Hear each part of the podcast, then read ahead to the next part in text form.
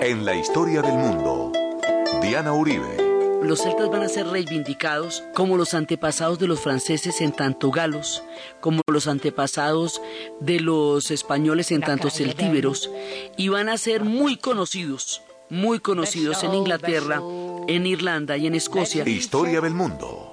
Domingos, 10 a 11 de la mañana. Caracol Radio. Más compañía.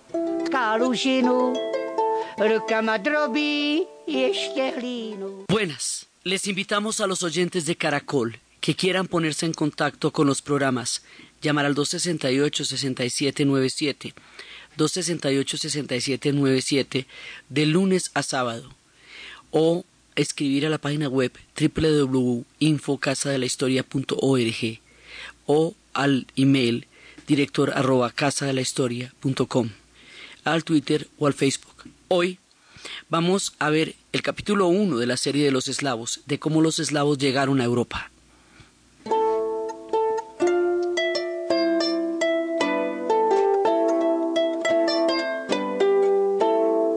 Oblaka krví posedlá, oblaka koně bez sedla, plují a plují nad bojišti kde kdo si sklidil všechno příští. Plují a plují nad bojišti, kde kdo si sklidil všechno příští.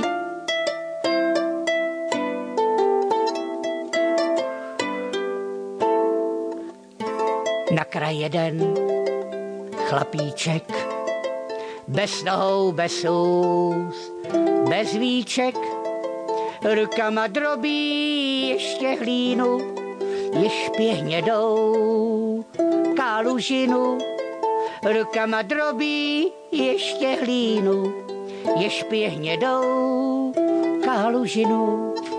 La vez pasada estábamos empezando un recorrido por los pueblos eslavos, por la Europa del Este, por los pueblos que enfermaron de geografía. Vamos a ver por qué y cómo es que eso va a pasar. Estábamos viendo una mirada general, una especie de paneo sobre muchas cosas que vamos a ver en esta nueva serie. Y estábamos viendo cómo los eslavos están en el corazón de todos los movimientos de Europa. Y todos los órdenes mundiales les han caído encima. Y cómo los ha tallado la historia con un cincel de dolor, hierro, poesía, esperanza e intelectualidad, pensamiento y música que los hace tan especiales. Estábamos viendo también cómo cuando eh, hablamos del eurocentrismo, no solamente hablamos del eurocentrismo respecto a los pueblos como los árabes o los persas o nosotros mismos los latinoamericanos, como Europa cuenta la historia solo sobre el eje de sí misma, sino que también estábamos hablando de que el eurocentrismo rige para los mismos europeos. Y es así como Europa del Este resulta casi invisibilizada frente al concepto de Europa. Europa para nosotros es España, Inglaterra, Francia, Alemania, eh, como máximo, digamos, a, veces se llega a Austria ya pues cuando la cosa está muy fuerte, pero estos pueblos que son desde donde vamos a partir nuestra historia, lo que son los checos, los polacos, los húngaros, como base del camino que estamos emprendiendo por Europa del Este, que estamos empezando ahora, y los que lo rodean, rumanos, búlgaros, todos estos pueblos no son considerados europeos y son el corazón de Europa y son una parte fundamental del pensamiento europeo, los austriacos también. Entonces, resulta que esta, esta Europa de, digamos, esta Europa occidental también le aplica el mismo criterio eurocéntrico a sus mismos compañeros de mapa, de historia y de caminos. Y por este concepto, y por los órdenes mundiales donde quedó la Europa del Este en el siglo XX, el desconocimiento sobre estos pueblos es muy grande. Parece que estuvieran mucho más lejos de los que están, están en el corazón de Europa, y sin embargo, a la hora del té terminamos habiendo más de los iraníes que de los eslavos. Y los iraníes geográficamente quedan mucho más lejos. Pero así es, entonces una de las cosas que vamos a hacer a lo largo de esta serie es develar esta historia de los pueblos de Europa del Este, hacerla visible, clara, sonora, diáfana, poética, como es. Y para eso tenemos que empezar por el principio. ¿Cuándo llegan ellos? ¿Cómo se asientan? ¿Dónde se asientan? ¿Cómo se llaman? ¿De dónde vienen? ¿Y por qué empieza su entretejido con los pueblos europeos? De estos pueblos que también son europeos, que vienen de, son también de, de origen indoeuropeo, pero que estaban asentados en una esquina. Entonces vamos a empezar por ahí. Lo primero es que las zonas donde se van a asentar los eslavos, que son una migración tardía. Digo tardía porque ellos eh, van a, empiezan a sentarse es hasta después de la caída del Imperio Romano. No los encontramos en esta zona en la antigüedad, como los persas, digamos que está hace cuatro mil o cinco mil años. Los eslavos son antiguos en sus excavaciones, pero en su presencia en la historia son recientes. Lo que pasa es que su presencia en la historia es tan intensa, tan profunda, tan volátil, tan trascendental, que una vez que empiecen a estar en el escenario, van a estar en la esquina del movimiento siempre. Pero en un principio tardan en empezar a, desarrollar su gran influjo civilizador y a percibir los influjos de los otros pueblos. Allí donde se van a sentar, allí en las zonas de Hungría, en las zonas de, inclusive en las zonas de la República Checas, en toda esta zona que llamamos Europa del Este, que entre otras cosas hemos aclarado, Europa del Este es una categoría política porque quedan realmente en el corazón de Europa debería ser el corazón de Europa, el centro de Europa y no el este, sino que esa categoría con la que nosotros lo conocemos funciona desde la repartición del mundo después de la Segunda Guerra Mundial, cuando esta gente quedó en el lado de los soviéticos y a eso se le llamó del este, pero en realidad son pueblos del centro, del puro, puro centro. Esta historia requiere mapas porque vamos a navegar por muchos ríos y vamos a, ver cómo nos protagonizan historias que están determinadas por los límites y los lugares donde se hicieron. El primer asentamiento en la zona de Hungría, en la zona de Chequia, los primeros asentamientos de todos esos que vienen desde el corazón de Austria, desde la Hellstalt, y a partir de la Hellstalt empiezan a movilizarse en todas las direcciones hasta llegar a Bretaña, hasta llegar a Inglaterra, hasta llegar a Escocia, hasta llegar a Irlanda, hasta llegar a la península ibérica, los primeros asentamientos son celtas.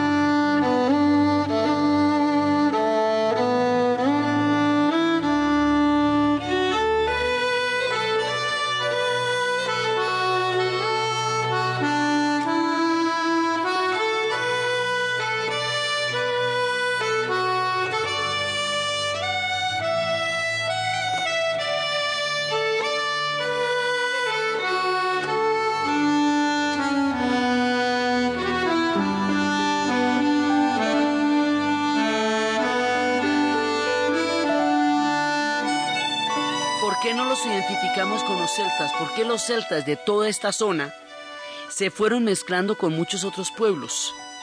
Y después de los celtas llegaron los germanos y después de los germanos llegó el imperio romano y los griegos, primero los griegos y luego los romanos, y los celtas van a ser conocidos por nosotros a través de los romanos y a través de los griegos y sobre todo a través de la campaña de Julio César en la Galia, que fue cuando entró de lleno con el mundo celta entonces, los celtas van a ser reivindicados como los antepasados de los franceses en tanto galos, como los antepasados de los españoles en tanto celtíberos, y van a ser muy conocidos, muy conocidos en Inglaterra, en Irlanda y en Escocia, particularmente después de que los romanos van a trazar la muralla de Adriano y a partir de la muralla de Adriano se termina la conquista romana por lo tanto, esa parte del norte de Escocia e Irlanda van a tener una cultura celta más conservada en sus orígenes que el resto del continente donde quedaron mezclados con muchos otros pueblos.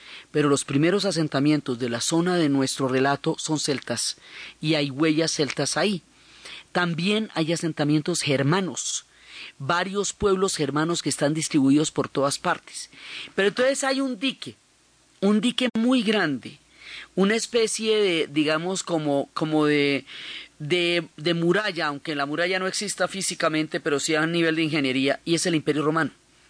El Imperio Romano como tal constituía una barrera gigantesca para que los pueblos germanos y muchos otros pueblos que estuvieron a su alrededor no atravesaran los límites del imperio romano. A esos otros pueblos a los que muchas veces llamaron bárbaros, los tenían siempre a raya en las orillas, a muchos los derrotaron, a muchos los arrasaron y a otros los tenían ahí, digamos, siempre mirándolos de lejos y impidiendo que entraran al imperio.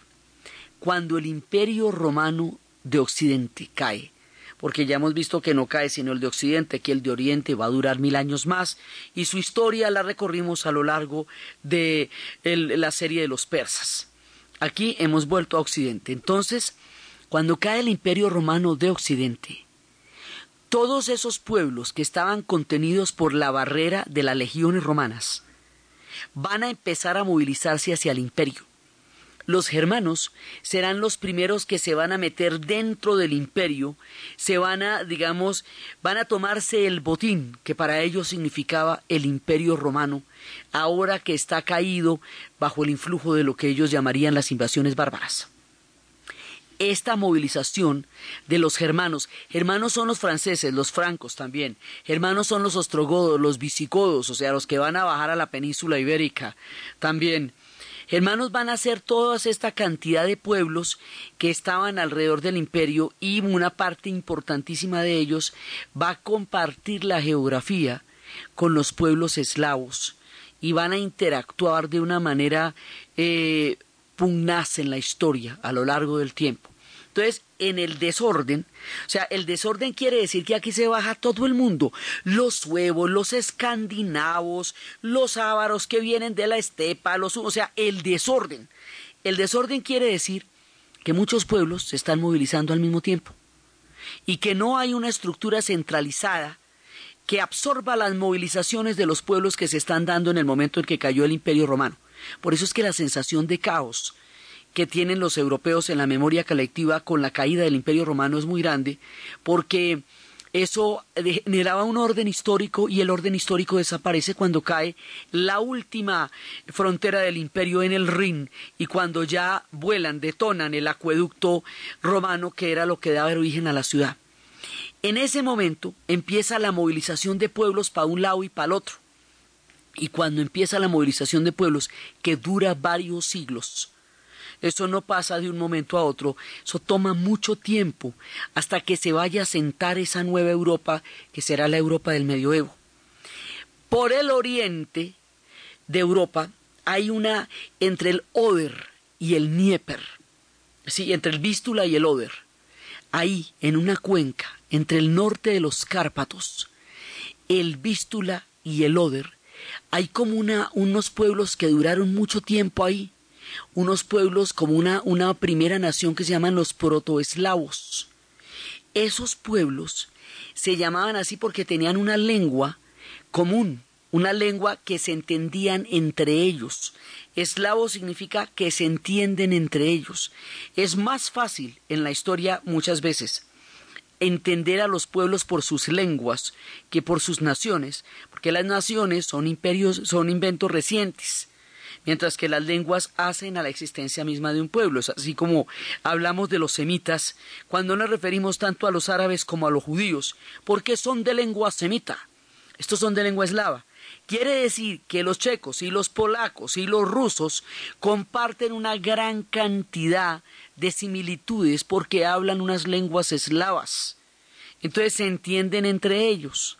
Esos pueblos que se entienden entre ellos van a comenzar a movilizarse como todos los demás pueblos se están moviendo en Europa.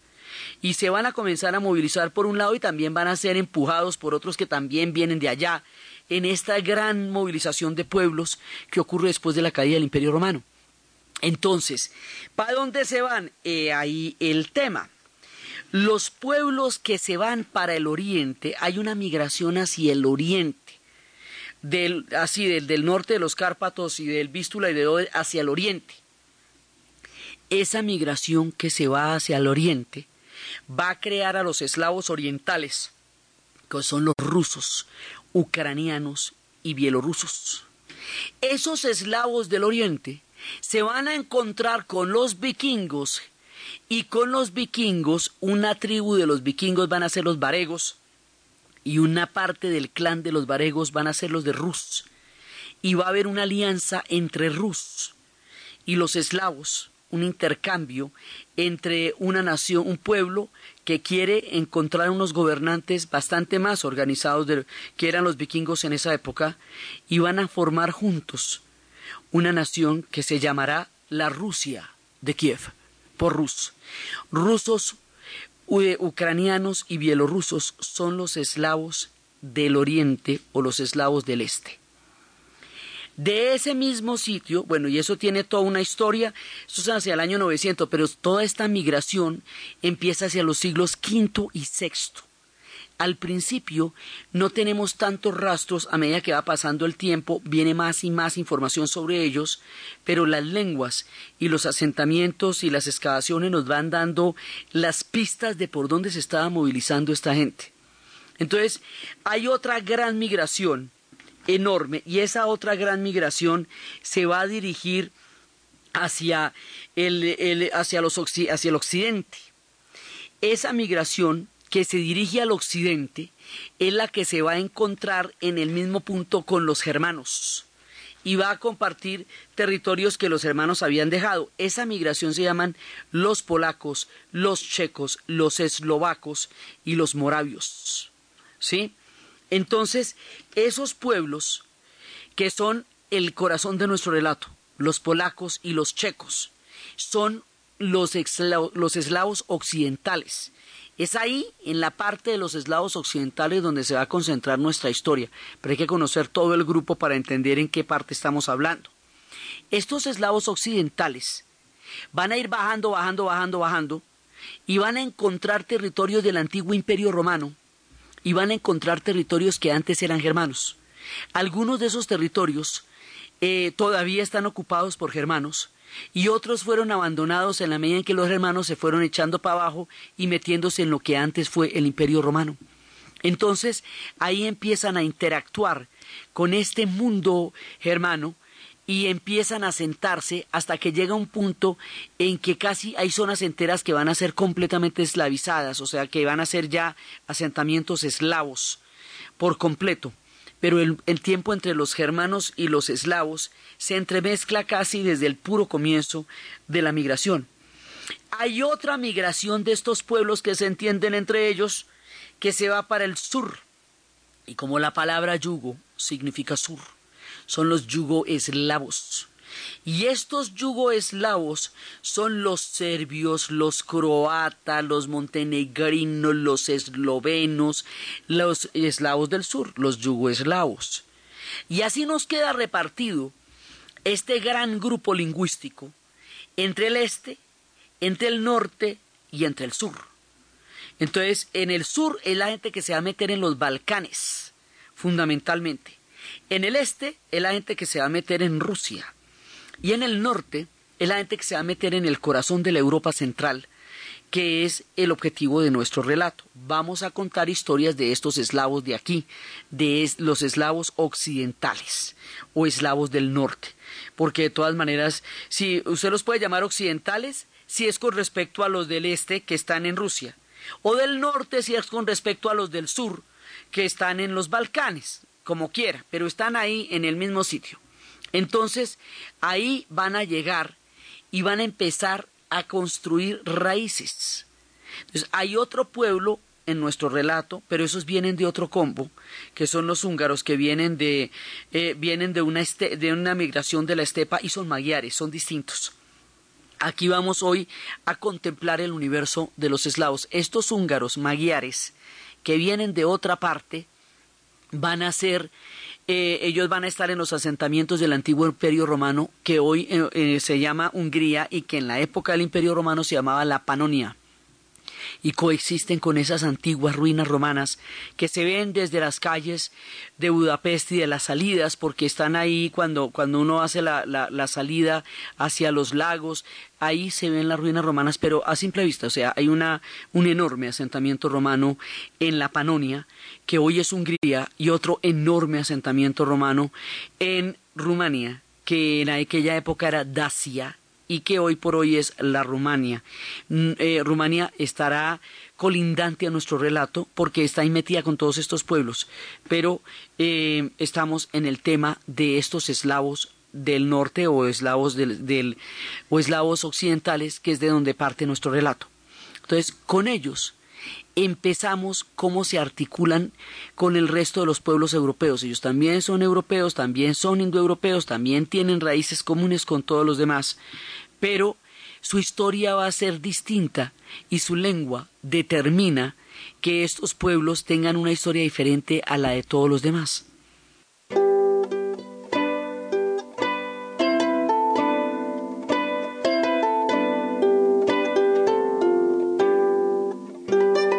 Byly dvě sestry, noc a smrt.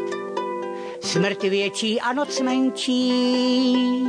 Noc byla krásná, jak se na smrt.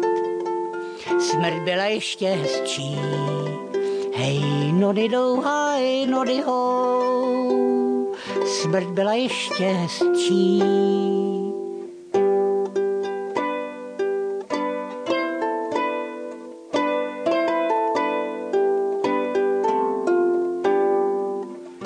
Chvátá poutík sám. Odmítl v rukou meč mít, raději já světě, že je slib dá. En los tiempos de la antigua Roma, el territorio que hoy son los checos estaba poblado por una tribu celta que se le llamaban los bohemi. Se llamaban los boyos con ye, pero también se les decían los bohemi. Del nombre de esta antigua tribu celta que estaba asentada ya en tiempos del imperio, deriva el nombre en la denominación latina de Bohemia. Los pueblos checos están conformados básicamente por tres territorios: Bohemia, Moravia y Silesia, una parte de la Silesia. Y cuando hablemos de los pueblos checos, no vamos a hablar de Eslovaquia, porque lo que nosotros llamaríamos la República de Checo-Eslovaquia va a ser una construcción que solamente va a existir después de la Primera Guerra Mundial iba a terminar el día que cae el régimen de la cortina de hierro, cuando al poco tiempo de la caída de la cortina de hierro, checos y eslovacos se separan. En nuestro relato, Eslovaquia estuvo mucho tiempo ligada a la historia de los húngaros. Así que esa Eslovaquia, cuya capital hoy es Bratislava, tiene una historia diferente a la de los checos. Así que nosotros vamos a hablar de los checos que son, digamos, un punto de partida de nuestro relato y del que vamos a continuar hablando después de la pausa.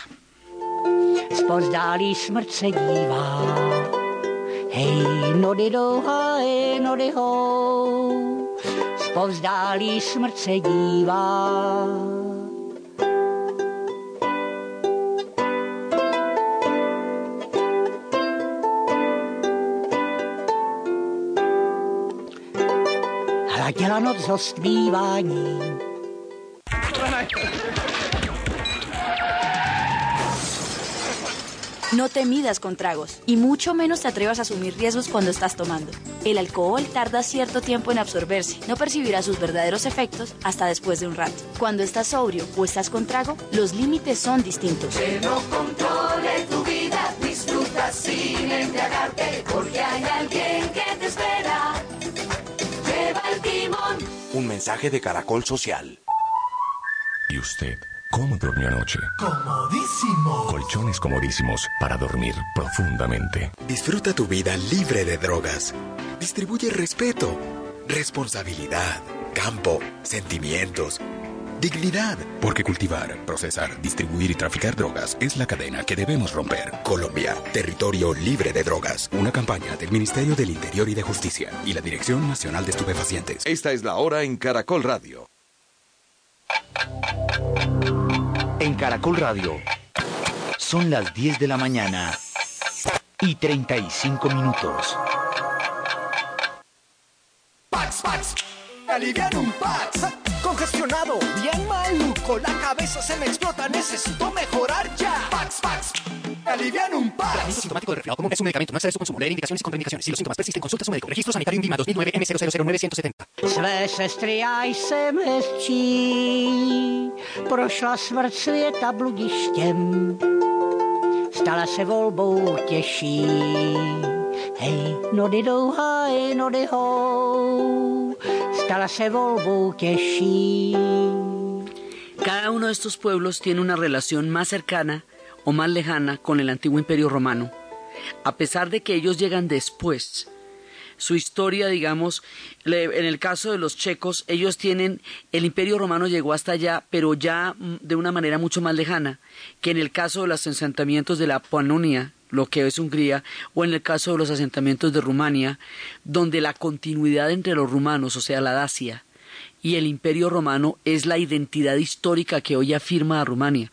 Rumanía se considera una isla latina en un mundo eslavo, porque, digamos, la influencia original de toda esa zona era el imperio romano.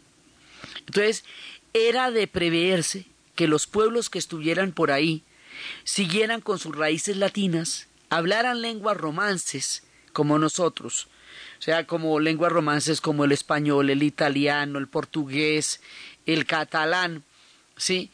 Pero resulta que la llegada de los pueblos eslavos a la zona cambia la característica lingüística de la geografía europea, porque serán estas lenguas las que atravesarán el destino de estos pueblos, y en la mitad queda un pueblo latino que tiene toda la misma, eh, la misma trayectoria, pero va a quedar completamente aislado del resto, rodeado de eslavos. Esos son los rumanos. Y los rumanos hablan una lengua rumance muy parecida a la nuestra, es fácil entenderse con los rumanos, se ponen muy contentos cuando gente de habla latina llega a su país porque le, se, suenan parecidos a la manera como ellos hablan, porque alrededor de Rumania están todos los eslavos y ellos se sienten muy distintos a los eslavos, pero están en el mismo corazón y en la misma zona y otros que tienen una raíz lingüística completamente diferente, pues porque no vienen de la misma migración, son evidentemente los húngaros, que son pueblos de un origen altai, que vienen de la estepa y que vienen en una larga, larga, larga trayectoria, y después de esa larga trayectoria se van a sentar en la antigua Panonia, que después se haría con el tiempo Hungría, y donde van a mezclar su música y su folclore después de una manera casi indisoluble con la llegada de los gitanos mucho tiempo después de los primeros asentamientos en tiempos de la dinastía Arpat.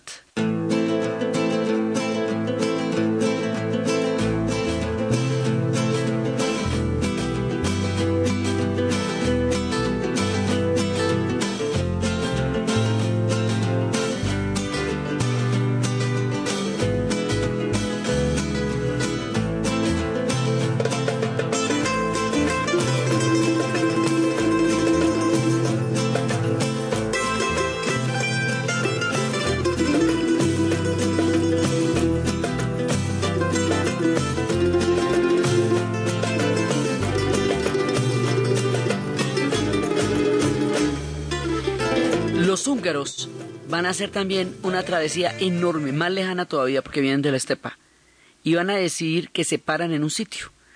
Y ahí donde se asientan, que les parece el territorio más chévere, porque es donde están las grandes llanuras, y ellos son pueblos de caballo, es donde van a crear su primera dinastía, que es la dinastía Arpat, y van a crear ahí el mundo de los húngaros.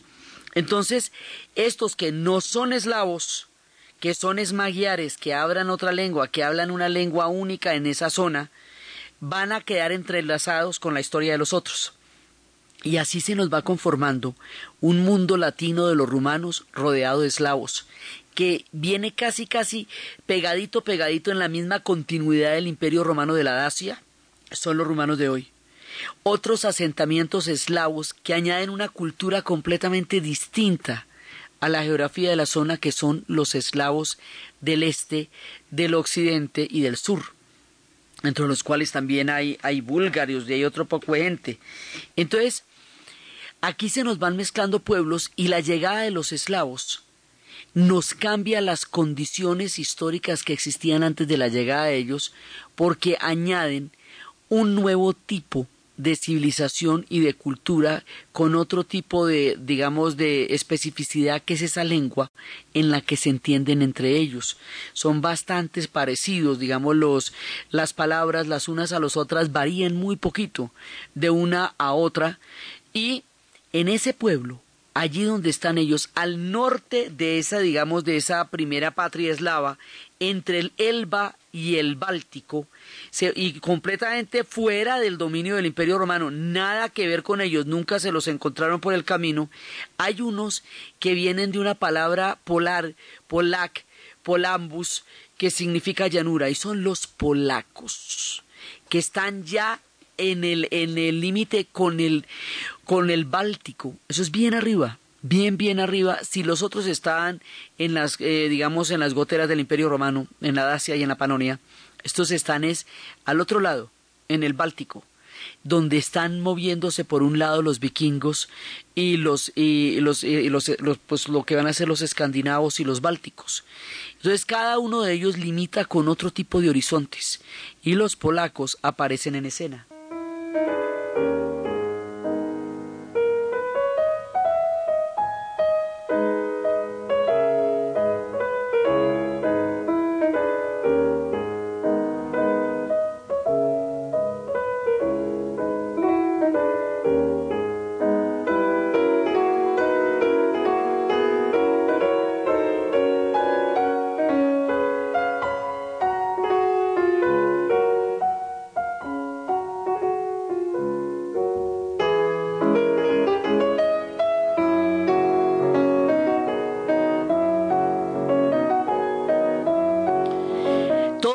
Pueblos se van asentando a su manera, siglo V, siglo VI, se van convirtiendo en culturas importantes hacia el siglo IX, más o menos desde el 913 los polacos empiezan a contar su historia y cada uno de estos pueblos se va a desarrollar a su manera y se va a mezclar con los otros pueblos.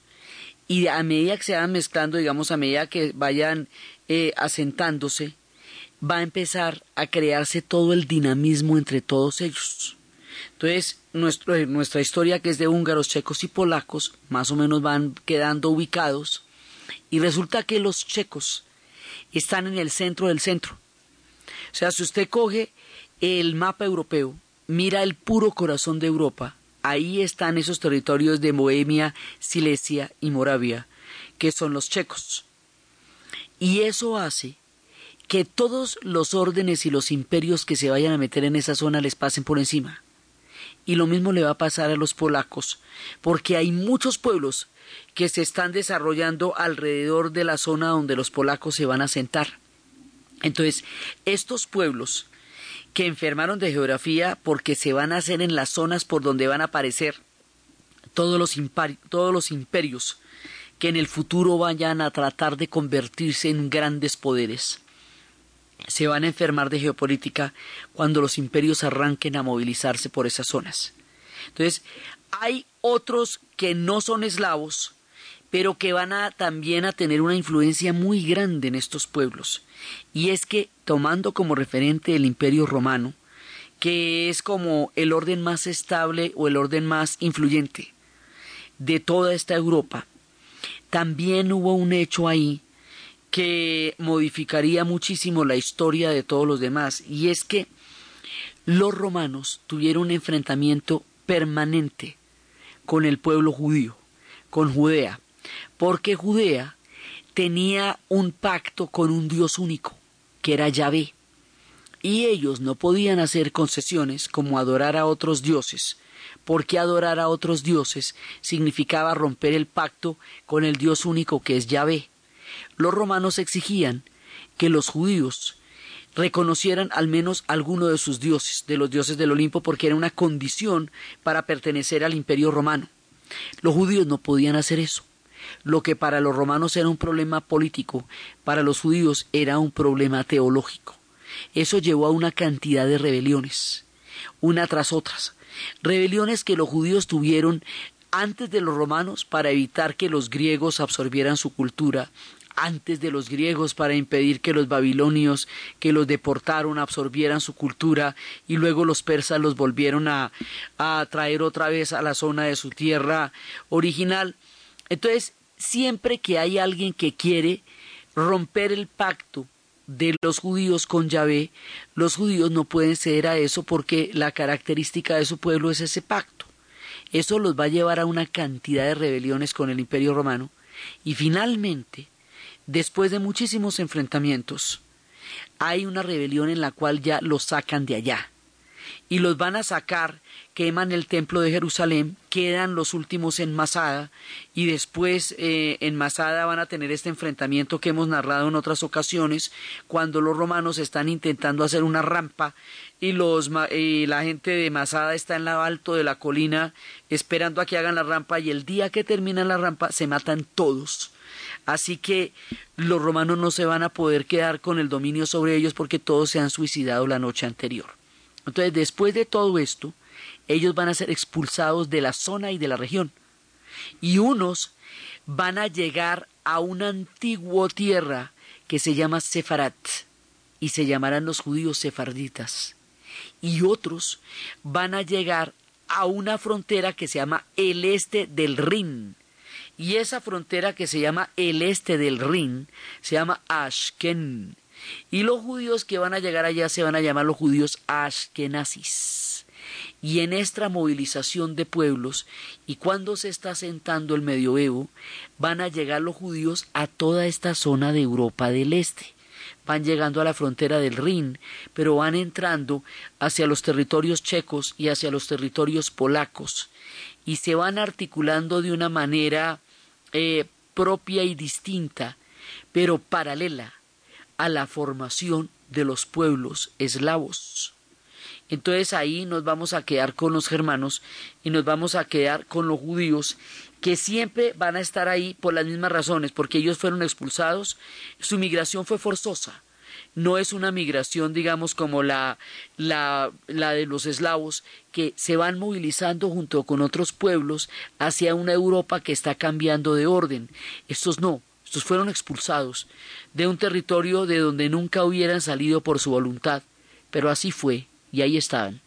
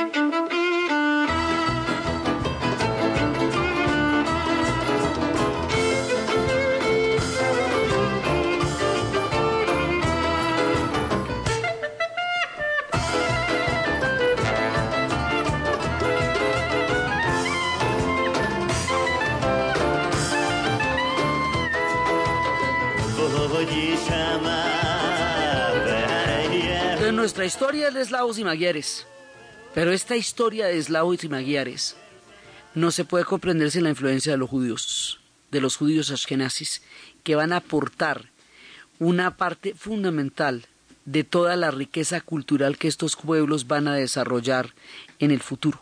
Entonces, básicamente, estos son los actores de nuestra historia. Nos faltan que van a llegar más tardecito en el año 1000, pero más noche, o sea, bastante más noche, provenientes del norte de la India, los gitanos, y van a ser muy importantes en Rumania y en Hungría, y van a dar también, digamos, una especificidad cultural a esta zona, con una lengua distinta que la lengua romaní, y con su presencia libre, pues la intemperie, andando por los caminos, en los carromatos, van a llegar más adelante los gitanos. ¿Qué te pasa?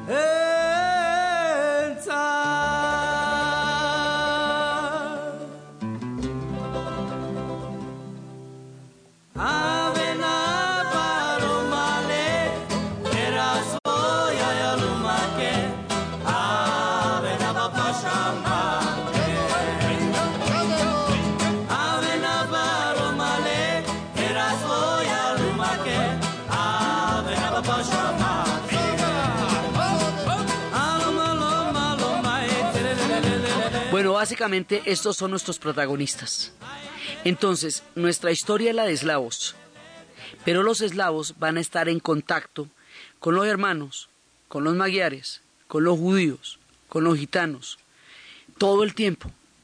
Esta mezcla que estamos poniendo, después se van a volver reinos y después se van a volver imperios y después se van a volver órdenes y después se van a volver religiones y cada una de esas marcas va a moldear el carácter particular de cada uno de ellos que son distintos. Por ejemplo, los polacos después vamos a ver que son esencialmente católicos y sin el catolicismo no se puede entender su esencia, mientras que los checos van a ser fundamentalmente escépticos y más bien ateos porque las guerras religiosas los destrozaron de tal manera que le perdieron como el interés al tema religioso.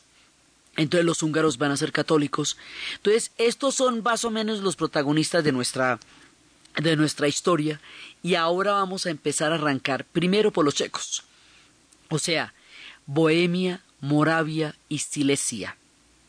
Estos pueblos que vienen, que se llaman así por el antiguo asentamiento celta de los bohemes, que tuvieron algún tipo de contacto con el imperio romano, que son eslavos, van a empezar una trayectoria y eh, se les va a mencionar en las épocas de Bizancio, porque es además a estos pueblos, a los pueblos de, de la Europa occidental, que van a llegar dos personajes que se llamarán más adelante Cirilo y Metodio y van a llevar el alfabeto el alfabeto cirílico que los va a determinar mucho, que es un alfabeto que también van a, en el que también van a escribir los rusos y que viene de Bizancio. O sea, hay una influencia de Bizancio en estos pueblos que se va a ver más adelante. Entonces, estos pueblos eh, que se van haciendo alrededor de los ríos, los ríos son muy importantes, el Vístula y el, y el Oder en el caso de Polonia, el Danubio en el caso de Hungría es absolutamente importante y el moldava en el caso de los checos el moldava al que le toca Smetana es también una parte fundamental de nuestra geografía.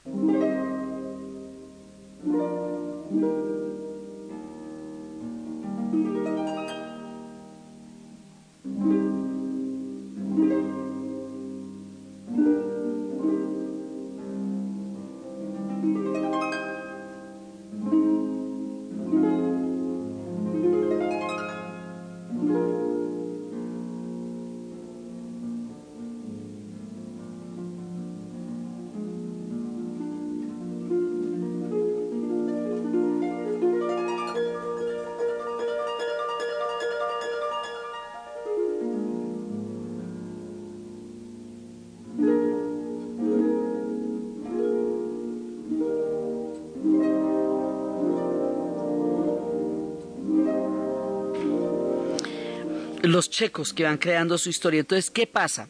Estos territorios, el de Checo-Moravia, en un momento dado van a perder casi todos los vestigios germanos, casi todos, y se van a volver fundamentalmente un territorio eslavo. O sea, poco a poco los eslavos, con Aito de Perro, despacito, agrícolas, enfrentando pueblos nómadas, que eran, por ejemplo, los ávaros y todo eso, enfrentando un montón de dificultades, se van a quedar con la zona van a tomar el control de la zona y van a, desarrollar ahí su historia. Entonces, el primer momento en que van a, tener que ratificar ese predominio sobre la zona es porque van a llegar los ávaros y los ávaros son pueblos nómadas, cazadores, que siempre ese es el tema, ¿no? Esta gente es agricultora y es sedentaria y vendrán pueblos guerreros, que es el caso, por ejemplo, de los hermanos, o los ávaros, que son una migración que viene del, del oriente, y los ávaros se van a enfrentar mucho a ellos. Entonces, los eslavos van a pedir, digamos, van a, ellos siempre van a hacer alianzas. Y van a hacer alianzas con un importante el rey Franco, Franco, o sea, de las tribus hermanas de Franco, y ese rey Franco se va a llamar Samo es probable que haya nacido en la Francia actual. Y ese rey Samo derrotó a los ávaros. Y al derrotar a los ávaros, que eran un pueblo que le daba muchos dolores de cabeza a los checomoravos porque permanentemente los asolaban y se las montaban y todo, como eran, eran nómadas y guerreros y estos pues, eran más bien agricultores, se las montaban mucho. Cuando Samo derrotó a los ávaros, los eslavos lo reconocieron a él como, como jefe. Digamos, digo que hacen alianzas porque los pueblos eslavos de Rus hicieron las, las alianzas con los vikingos y formaron el pueblo de Rusia, ¿verdad? Entonces, ellos hacen, ellos hacen eh, alianzas. Entonces, cuando ellos vieron que este rey Samo logró quitarles de encima la amenaza, lo reconocieron como su soberano y le dieron el mando de un vasto imperio que abarcaba Bohemia, Moravia, parte de Eslovaquia, territorios bávaros también, que todos estaban poblados por eslavos. Este fue el primer imperio formado por los eslavos occidentales que ellos reconozcan como tal. Y aquí estamos hablando del año 623 y 624, obviamente después de Cristo. Entonces, es la primera vez que tenemos noticias de ellos como un imperio que van a formar, como que estos reinos se unifican alrededor de una figura, que curiosamente es un tipo franco, es decir, que viene de los hermanos. O sea que las historias de ellos van y vienen de acuerdo con, eh, con las mareas un poco, ¿no? Pero aquí van a formar, digamos, con las mareas de la historia, del tiempo, de la cultura, van aquí van a formar ese primer reino. Y con ese primer reino de Samo, ahí arrancamos nuestra historia, que la vamos a empezar por los checos. Es desde ahí que vamos a crear como el hilo conductor lo vamos a empezar por los checos. Son los más antiguos, los primeros que forman un reino unificado alrededor de Samos y los que se van a consolidar de una manera más fuerte en un principio y unos que van a ser invadidos por todo el mundo porque todo el que quiere averiguar algo va averigua primero entre los pueblos checos. Con este rey Samos empezamos nuestro primer punto de encuentro con todos los pueblos que van a constituir nuestro recorrido de la actual serie, los checos. La manera como estos pueblos empiezan a ser en la geografía escogida, con las influencias dadas y los protagonistas puestos ya sobre la mesa, para empezar a movilizarlos en este intrincado red de relaciones, en esta especie de trenza o de tejido que significan estos pueblos de, de, Europa del Este, es lo que empezaremos a ver en nuestro siguiente programa.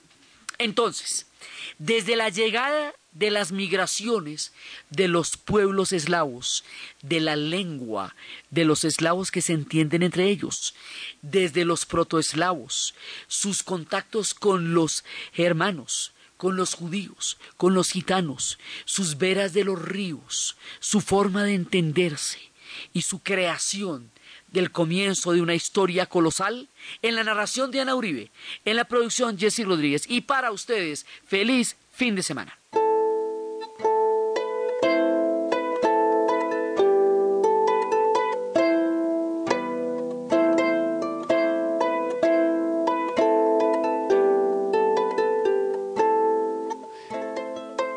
Rozkvétá růže nad hradem, krvavá, krvavá.